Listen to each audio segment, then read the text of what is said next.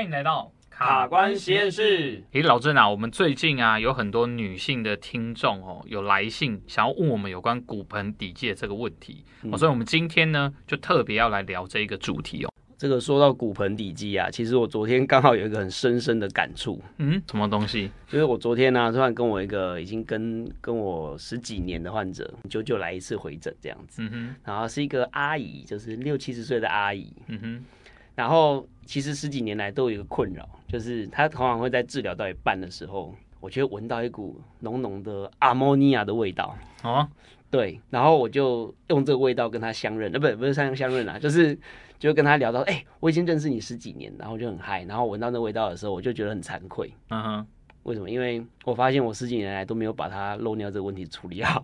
嗯嗯嗯，他是来找我看腰痛的啦。嗯哼，然后但是身为一个治疗师，好像应该好好帮他处理一下骨盆底肌的问题。嗯，但是我其实不知道该怎么下手。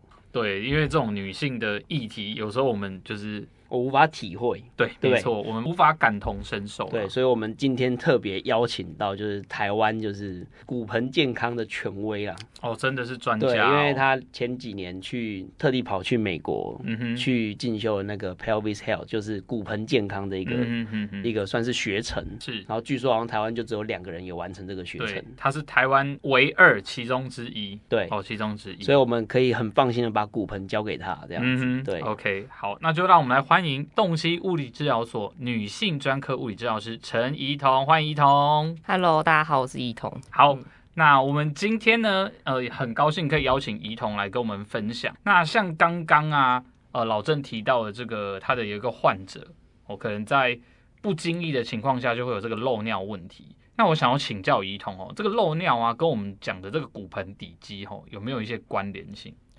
哦。它跟骨盆底肌当然有关联，因为我们在上厕所的时候，你为什么会漏尿？其实就是我们平常日常生活中，我们膀胱开始有水在里面之后，对，那要谁把它那个门关起来？就是骨盆底肌要把它锁着。嗯啊，但是啊，如果我们的骨盆底肌出现问题的时候，它可能就会。没有办法在你进到厕所之前把它好好的收在里面，所以有些人就会漏尿。OK，所以就会产生我们所谓的尿失禁的状况。嗯哼嗯，但是呢，它常常也会跟我们日常生活的习惯也很有关。所以，我们如果在处理这一类病人的时候，就是还会去关心他喝水喝多少，或是他上厕所的习惯是怎么样。嗯哼，那像有的人会拿憋尿当成练习。其实这不好哎、欸，那不好，因为憋尿通常如果他是因为可能他会觉得哦自己来不及到厕所尿尿就会漏出来，他去练习憋尿，通常他不会用到骨盆底，他用到的可能是他的屁股的臀肌，或者是他用夹紧大腿的那些肌肉来帮忙，我们叫代偿，用一些比较大的肌群，对，那这样反而会产生其他的一些问题。OK，好，那我们来请怡彤呢。跟我们介绍一下骨盆底肌，它其实它的位置到底在哪里？然后它的功能又有哪一些呢？嗯，大家都会很好奇骨盆底肌在哪里。那其实大家为什么会好奇骨盆底肌？就是因为大家都听过凯格尔。对。可是凯格尔到底在练什么？大家都只知道在练骨盆底肌。骨盆底肌就是你，假如说你现在手叉腰，你如果坐着，你手叉腰，那你摸到那个骨头是骨盆嘛？嗯哼。好，那你现在屁股坐着的地方，就是你可能会感觉到你的会阴部比较靠近椅子，那个是底部。嗯。那这一整个区域。有一个像吊床一样的肌肉，它就是骨盆底肌。那它总共有女生的话会有三个出口，第一个是尿尿的尿道口，嗯、第二个是阴道口，就是月经掉下来的地方，嗯、第三个是我们大便的肛门口。嗯、那这三个出口就是我们常常会需要去处理的地方，因为它可能会有的问题，就像是呃，如果是在尿尿的地方，就是尿失禁，或者是他会觉得尿尿的时候很难排尿，那那个就是跟尿尿有关。嗯、那如果是跟阴道口这边的状况，可能就是生小孩的时候会有影响。嗯哼，然后再来是有些更年期后女性会遇到脱垂的问题。嗯哼，那如果是跟肛门这边有关的，那就是可能便秘或者是一些肠燥症的问题。其实有时候也会跟骨盆底肌有关。哦，哎，这个是我比较没有想到的，就是便秘竟然是跟还有肠燥的问题也跟骨盆底肌有关。好，那骨盆底肌它在。功能上面呢、啊，我们是不是来从小迷思开始聊好了？像包含刚刚老郑有提到的那个憋尿的问题，那我们甚至还有听过，哎、欸，这个是要老郑来分享。你说日本的艺妓会有一个叫做憋月经的习惯，是不是？对啊，那也太太猎奇了吧，对啊，憋月经这种事情实在太奇怪了。这是我之前在一个讲座的时候，有学员问我的问题。嗯、OK，然后他就说他们，呃，我去查，他们就说日本艺妓他们会有一个憋月，因为他们不会穿，就是不会放卫生棉那些，嗯，所以他们会练就一项憋月经的技能。嗯，那所以学员就问我说：“那我日常生活中可以憋月经吗？”嗯哼，对，我当下是先愣了一下啦。不过其实它的原理其实就是骨盆底肌，你要收让月经不出来，其实有点困难。所以你很多时候其实是用到你的大腿内收的那些肌肉，就是把大腿夹紧的这个力气去把月经收起来。但这其实跟我们日常生活的机制是违背的。月经就是因为它是你身体不要的东西需要排出来，嗯，那你硬把它留在里面其实是不必要的。对，是 OK。所以憋月经并不会让你成为 geisha。呃，不会。好，那骨盆底肌它这么重要，我们怎么知道啊？像这个骨盆底肌功能真的已经失常了，有没有日常生活中一些简单的小算是警讯，我们可以知道这一点？其实骨盆底肌它要出事还蛮难的，嗯，它日常生活中不会有事，但它有事的时候你一定感觉得到。比如说，呃，女生最常会感觉到的就是排，比如说漏尿。或者是她会觉得，哎、欸，好像上厕所的时候会有上不干净的感觉。Oh, OK。那再来是有一些人可能他会觉得他在性生活的时候会觉得疼痛，那有时候也会跟骨盆底肌有关系。嗯哼。那如果是跟大便这边有关的话，通常还是要先去医生那边先去给大肠直肠科那些先判断说，哎、欸，是不是呃，比如说膀胱周围的肌肉有问题，括约肌有问题，或者是它是有其他的问题。那最后面才会再去讨论到说是不是骨盆底肌，所以那其实医疗人员都会帮你判断好。嗯，对。那像我有个疑问哦，像什么内痔、外痔啊，还是什么疝气啊这一类的，跟骨盆底肌会有关系吗？呃，我们在上课的时候会讨论到，嗯，但那不会是我们要处理的部分。我们会处理的部分是，比如说，好，有些人其实会漏大便，嗯哼，那这时候有可能是他的肛门括约肌收缩的时间 timing 没有那么好，嗯，那我们就要去训练这件事情。那跟骨盆底肌是会有关系？会一起练哦，它算是一起的，一组的这样子哦。OK，我们刚刚有提到凯格尔运动嘛？因为就凯格尔运动，以前我们在学校上课的时候，其实坦白说，男生真的很难体会啦，因为毕竟我们没有这样的一个结构嘛。好，那是不是请怡彤跟我们来聊聊，到底什么是凯格尔运动呢？那正确的凯格尔运动应该要怎么执行呢？哦。你刚有提到，就是很多男生会感觉不到凯格尔运动。对对，其实我通常会教，就是我可能在一些讲座的时候会讲，就大家可以体验的方法是，比如说你现在坐在椅子上，嗯哼，那你就找一条小毛巾，然后把它卷成一卷的样子，然后就把它放在你的两个屁股中间。那这时候你会感觉到你的肛门口是贴住这一条毛巾的。对。然后这个时候你要记得脚要踩着地板，然后去想，好像我的肛门口要远离这条毛巾，然后保持着呼吸。然后膝盖、屁股全部都不要动，这时候去收上去的力气，其实就是那个骨盆底肌收的感觉。这个男生女生都可以感觉得到，嗯所以是还蛮容易的一个方法。那凯格尔到底在练什么？凯格尔其实大家会想说，哦，好像在练骨盆底肌的肌力，但他其实练的是协调性。哦，OK，嗯。你讲是控制的这种问题，不是说真的要他多强啊，多收的多用力。不是，就是他收跟放可以在一个正确的时间点下去执行，就是我们讲的协调性。比如说，为什么它很重要？因为像尿尿的时候，我们要顺利的排尿的时候。那时候骨盆底肌是完全放松的，是。然后平常的时候它要是收好的，嗯，但是如果它这个收放的时机点没有抓对，就会产生我们刚刚讲过的漏尿，或者是它尿不干净的感觉就会出来。哦，OK，嗯。那像平常啊，你在临床上遇到需要让这个患者哈，或是呃，像女性的朋友有这个骨盆底肌的这种困扰，要让他练凯格尔的时候，回去你大概会让他在家里用什么样的方式去训练？回去的训练方法我会看，因为其实确实亚洲人有时候比较害羞，对，大家可能光是连要面对到自己的呃会阴部，他们都会有点害羞。那我们就先从刚刚的毛巾的方法开始练，嗯嗯，对。那或者是如果他可以接受，比如说放像大家可能有听过聪明球，那其实我们在做治疗的时候用的那种聪明球是有分重量的，那我就可能就会让他可以放到阴道口里面去练习凯格尔运动。然后同时去搭配一些，比如说日常生活中做的皮拉提斯或是重训去一起做训练。OK，一彤，不好意思，我想要问一下，嗯、什么是聪明球？哦，它其实就是一个可以从阴道里面放进去。那它因为你自己要练习夹，你没什么感觉，嗯、所以你放进去之后，你会知道说，哦，我那个骨盆底肌收缩是要收什么？OK 的道具。对，嗯、那坊间比较多都是称呼为玩具，但其实治疗用的是有治疗用的，我们叫。Kegel weights，凯格尔的重量。哦，那这个东西啊，如果像一般有真的要做这样训练的人，可以从哪里买到这个东西？比较是偏治疗用的。哦，老实说，好像台湾好像目前很少。OK，国外的可能从国外国外有，我有在谈。好，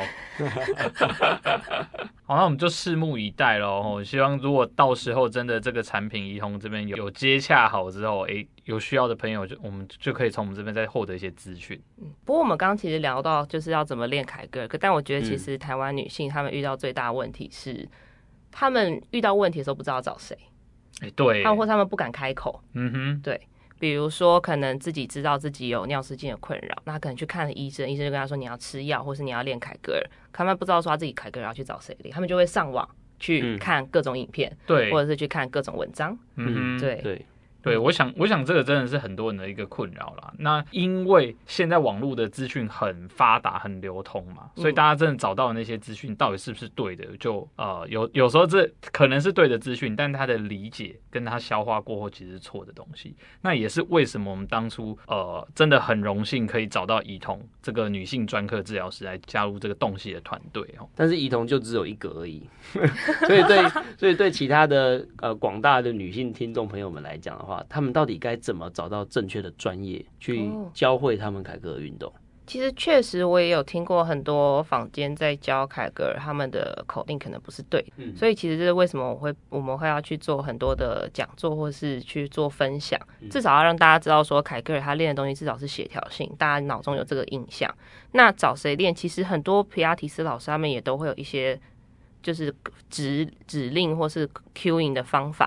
或者是他们可以用一些器械的道具来帮忙你做出凯格尔收的力道，但是如果你是有比较严重的症状，比如说像脱垂，或者是呃尿失禁比较严重的一些人的话，你可能就真的要去找到有训有受训过跟骨盆健康这一相关的治疗师去做帮忙。其实有一些。不不是只有像像我训练的单位是美国的物理治疗学会，也有一些人可能是从澳洲那边有学到一些女性健康的知识，有一些人是从不同的学派去学到，其实他都可以尝试。就是他可以从这个人，比如比如说他可能是教练，可能是治疗师，嗯，然后可以从他学习的背景，嗯，他可能会看到他学经历，然后去看到说，哎，有跟骨盆健康或者女性健康相关的议题的，对，就比较有机会教会他对的凯格尔运动。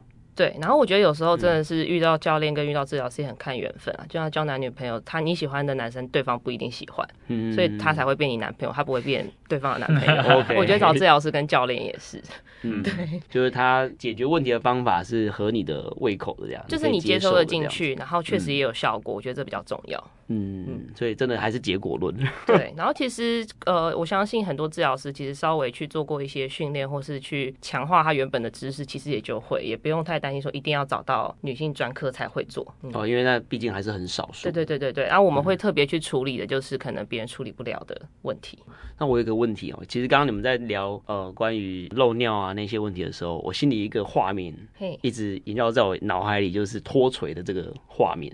哦，很难想象脱垂是什么，是是？对对对，因为我听过一个描述，就是说它就像一颗棒球，一颗乒乓球悬在体外，嗯、哦，就是那种那种很奇怪的描述，但是其实实在是很难想象。你刚刚讲那种就是掉在外面，它其实已经是比如说我们到第四度的脱垂才会遇到的状况，嗯，那那种通常都已经需要手术去介入帮忙。其实很多呃，其实不用讲很多人，只要生过小孩之后，大概都会有一度就是没有症状的轻微的脱垂。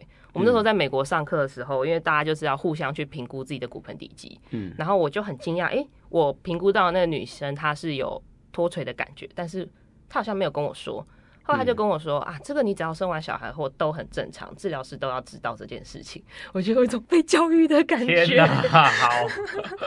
我们这边在讲的脱垂是讲子宫的脱垂还是阴道的脱垂？其实我有点搞不太清楚。好的，这是个非常好的问题，嗯、因为我的病人也会问。大家常听到的就是子宫脱垂，但子宫脱垂真的是子宫掉出来吗？其实不是。嗯，你的器官本人它不会掉出来，掉出来的是，是呃，你大家可以想象阴道是一个管状的东西，是，然后它上面支撑着你的器官，那前面是正前方是膀胱，上中间是子宫。嗯最后面是你的肠子，好、嗯，那如果今天膀胱掉下来，它就会顶到阴道的前壁，所以阴道前壁就会从阴道口膨出来，那这个就是膀胱脱垂，然后这是前侧的脱垂，所以所以可以知道说掉出来的东西其实还是你的阴道壁的前壁，对。但是如果是子宫脱垂，它就从上往下挤下来，可是你还是有一个阴道壁包着，所以你其实就算我们看到或摸到还是阴道壁。那如果是后面肠子脱垂的话，那呃，它掉出来的东西其实还是是阴道壁的后壁，嗯，所以其实脱垂一直脱出来的东西都是阴道壁，所以才会里面包的东西不一样，对，包的东西不一样，嗯、那它产生的症状也会不一样，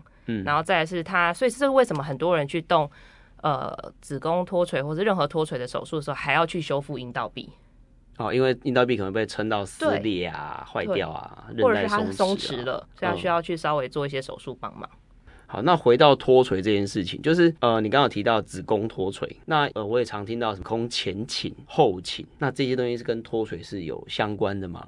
呃，这件事情没有完全的相关。嗯。脱垂会发生，就只是因为你的骨盆底肌它支撑的力道不够，就想要吊床它撑不住，嗯，所以它就往下陷下去的感觉。对，嗯、那比较常听到有人在讨论子宫前倾后倾，会是跟在怀孕或是要准备生小孩这一段的时候，大家会讨论到。嗯，但其实通常啊，其实妇产科医生也会说，就是你子宫前倾后倾，就是或多或少每个人都会有不同的角度，就好像骨盆前倾后倾，你不一定会有症状。嗯，对，前面好像你没有聊过，对。嗯那重点是它会不会影响到宝宝的发育或生长啊？如果没有的话，其实就是观察就好了。对，前倾后倾这件事情，其实可能没有到这么重要。对，重要的是你的骨盆底肌有没有正常的功能，可以托住你的子宫。对，在托，这才是比较重要的，不要掉出来。它在里面怎么摆是没差的。对，因为其实如果脱垂，它我们最担心的事情，其实是会是，比如说，好，假设有些人他可能到四度脱垂，他已经在你的阴道口外就看得到你的阴道壁的时候，这时候就很容易产生感染或是有伤口。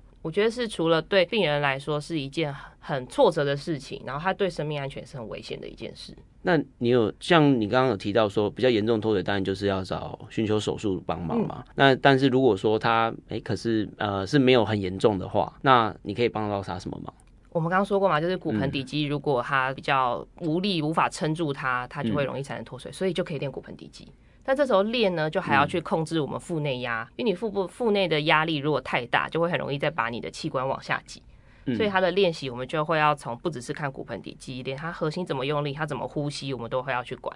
然后他日常生活中喝水、上厕所的姿势，都会是我们要去管的范畴。我其实就是蛮好奇那个画面的，就是好，当你在治疗一个好有脱垂的。患者的时候，你是他有点类似现在在产台上，然后你教他怎么练，然后用内诊啊那种方式在进行吗？还是说我会、嗯、呃，我们学的时候是我们会用内诊的方式，是去确认他是不是有正确用到骨盆底肌的力气，嗯、我就会叫他记着记好这个感觉。那其实脱水的个案他们会很知道说哦自己有没有脱水，因为那个感觉就是你下体会有下坠感，嗯、或者是你会突然间感觉有东西往下坠下去，就像搭电梯的感觉。嗯所以其实他们只要知道那个有被往上撑起来，他们其实还蛮好找到骨盆底肌用力的。就是如果到没有到四度的时候，很严重的时候，嗯、那所以练习起来不需要我真的一直去触诊他的骨盆底。其实他是躺着的状态，我们各个姿势下都要练，而且其实躺着是最不好练骨盆底肌的，因为排列的问题这样子。对，然后其实大家很容易会用。其他腹部用力去代偿，所以其实四足跪姿就是我们很像在做那种瑜伽或皮拉提斯的，要开始做狗爬式的那种感觉，对对对，猫式的那种的那个姿势下是最好去做练习的。嗯、哦，然后其实每个人也不一样，有些人喜欢趴着去找到，有些人喜欢躺着去找到，有些人会喜欢四足跪姿去找到。所以我们治疗师的功能有一个就是帮助病人找到他最适合的方式，就是每个人擅长的方式都不太一样。对，对你在诊间的时候就会在。就是请病人在床上做各种姿势，然后你要再帮他编内诊，然后请他用力，让、哦、他记住那个骨盆底收的感觉。那我会让他去挑战在不同姿势下去做这个收缩。哦，对，那他自己会知道说，哦，我在比如说跪着的时候，我比较好感觉到我收得起来我的骨盆底，他会觉得那个下坠感消失。嗯嗯，对，嗯，哇，这听起来真的是很专业，真的真的是男生完全不可能进行的事情。可是其实男生他们也会需要练习骨盆、嗯。对啊，我我刚刚就有一个疑问，就是我们一直在谈女生女生，那凯格尔运动男生可以练吗？凯格尔运动男生可以练啊。其实像有一些长辈可能有射护腺肥大，或是他们也会有一些排尿相关的问题的时候，也是需要练习骨盆底肌的。对，只是那我不是我的专长啦。对，所以男性的骨盆健康，目前我还没有去钻研，但是我知道。有一些治疗师其实是有去学的哦，有在练这个东西。对对对对，男生的骨盆底肌。嗯、我之前在芬兰实习的时候，我的物理治带我的物理治疗师，他就是有在做男性的骨盆底肌，嗯、包含射护腺肥大那些。对啊对啊，男性的长者很多有射护腺肥大的问题，嗯、可能不是长者啊，可能是五六十岁就开始有了。嗯。就他们其实也会影响到包含他们的性功能或者是日常生活。所以他们训练也是很有必要，而且而且也很有帮助。对，而且应该有个空间让他们可以讨论这件事情。真的，嗯，也是蛮辛苦的。好，我刚刚发现还有一个画面我还没有补完，是你说，就是我们刚刚聊到内诊的问题啊。嗯，那我们提到说你你会让患者在床上做各种不同的变换姿势嘛？嗯，那你真的会需要到整个是手挖进去去内诊吗？还是说有什么其他的方法？呃，为什么会需要内诊？是因为大家常常、嗯。不知道就是骨盆底肌收缩的感觉是什么？嗯，那其实我们在国外训练，他也直接讲，就是你只有透过内诊，你才会知道说到底骨盆底肌收缩很 pure 的收缩是什么感觉。所以内诊其实是需要的，但是我们在决定要不要做内诊之前，我们一定会去询问我们的个案，就是你愿不愿意？对啊，因为每个人接受度不一样。对，所以如果你真的觉得不行的时候，嗯、你一定要让你的治疗师或是医疗人员知道说你不想要，因为我们其实当然还是有别的方法，我们可以从外面的肌肉去帮忙，去从外面不用脱到裤子，甚至你穿的裤子，我们也可以评估出来说你有没有在做骨盆底肌的收缩，只是可能没有那么精确到说哪一块肌肉有没有在动，但是还是可以做得到的。嗯，这个是大家自己的权利。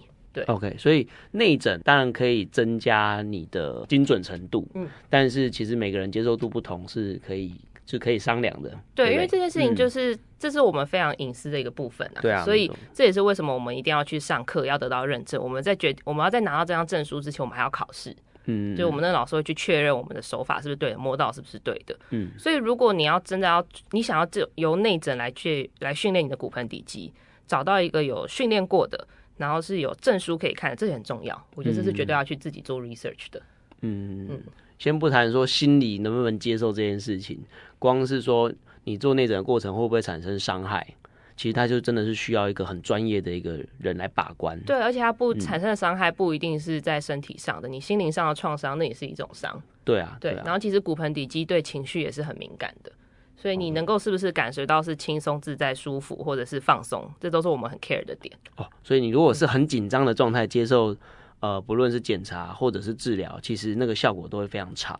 对，所以我也会跟我的个案讲说，如果你会觉得，因为就是内诊这件事情应该是不会痛的，嗯，所以如果你只要感觉到痛，或是你会觉得紧张不舒服，我们就 stop，我们有别的方法可以来进行。嗯。对，这就是你在美国进行的训练的内容，嗯啊，就是你可以透过非内诊的方式，也可以得到。也不错的一个效果。对，我们前面啊聊了很多哈，我们首先聊到骨盆底肌的位置，那大概就是我们在坐着的时候啊，我们屁屁比较前方，整个会阴底的这个地方。哦，然后男生的话有两个开口，女生的话有三个开口。骨盆底肌的功能呢、啊，它就是在调节，像是我们泌尿的问题，或像女生经期的问题，那甚至像你有一些便便肠躁的便秘的问题，跟骨盆底肌也是有关系的哦。那我们又聊到这个凯格尔运动哦，它其实就是一个骨盆底肌的训练运动。如果当你有呃像是刚刚我们提到一些骨盆底肌的问题的时候，寻求一些专业去教会你凯格尔运动，像是教练呐、啊，或是治疗师啊。不过呢，当你练了凯格尔运动之后，发现你的问题跟症状还是没有办法改善，那可能就要进一步寻求像呃怡彤这样女性专科的物理治疗师去呃帮助解决你的问题。这边我也蛮想再跟怡彤聊一下，因为毕竟女性这个呃肌肉骨骼系统啊，或是女性议题的这一类的东西，我们平常身为男治疗师是比较碰不到的。那就你的这样临床经验，有没有几个案例是你比较印象深刻的？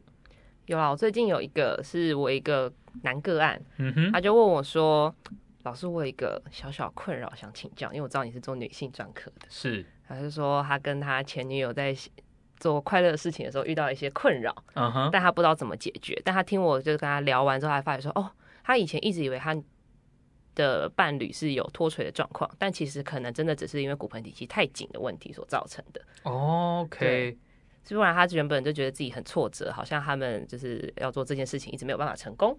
哦，那其实很多女生自己也会不知道说，哦，其实。她对于她的骨盆底肌是有一些状况，就比如说，其实有些小症状就可以看得出来，嗯，就像是说棉条放不放得进去，或是放的时候会不会痛？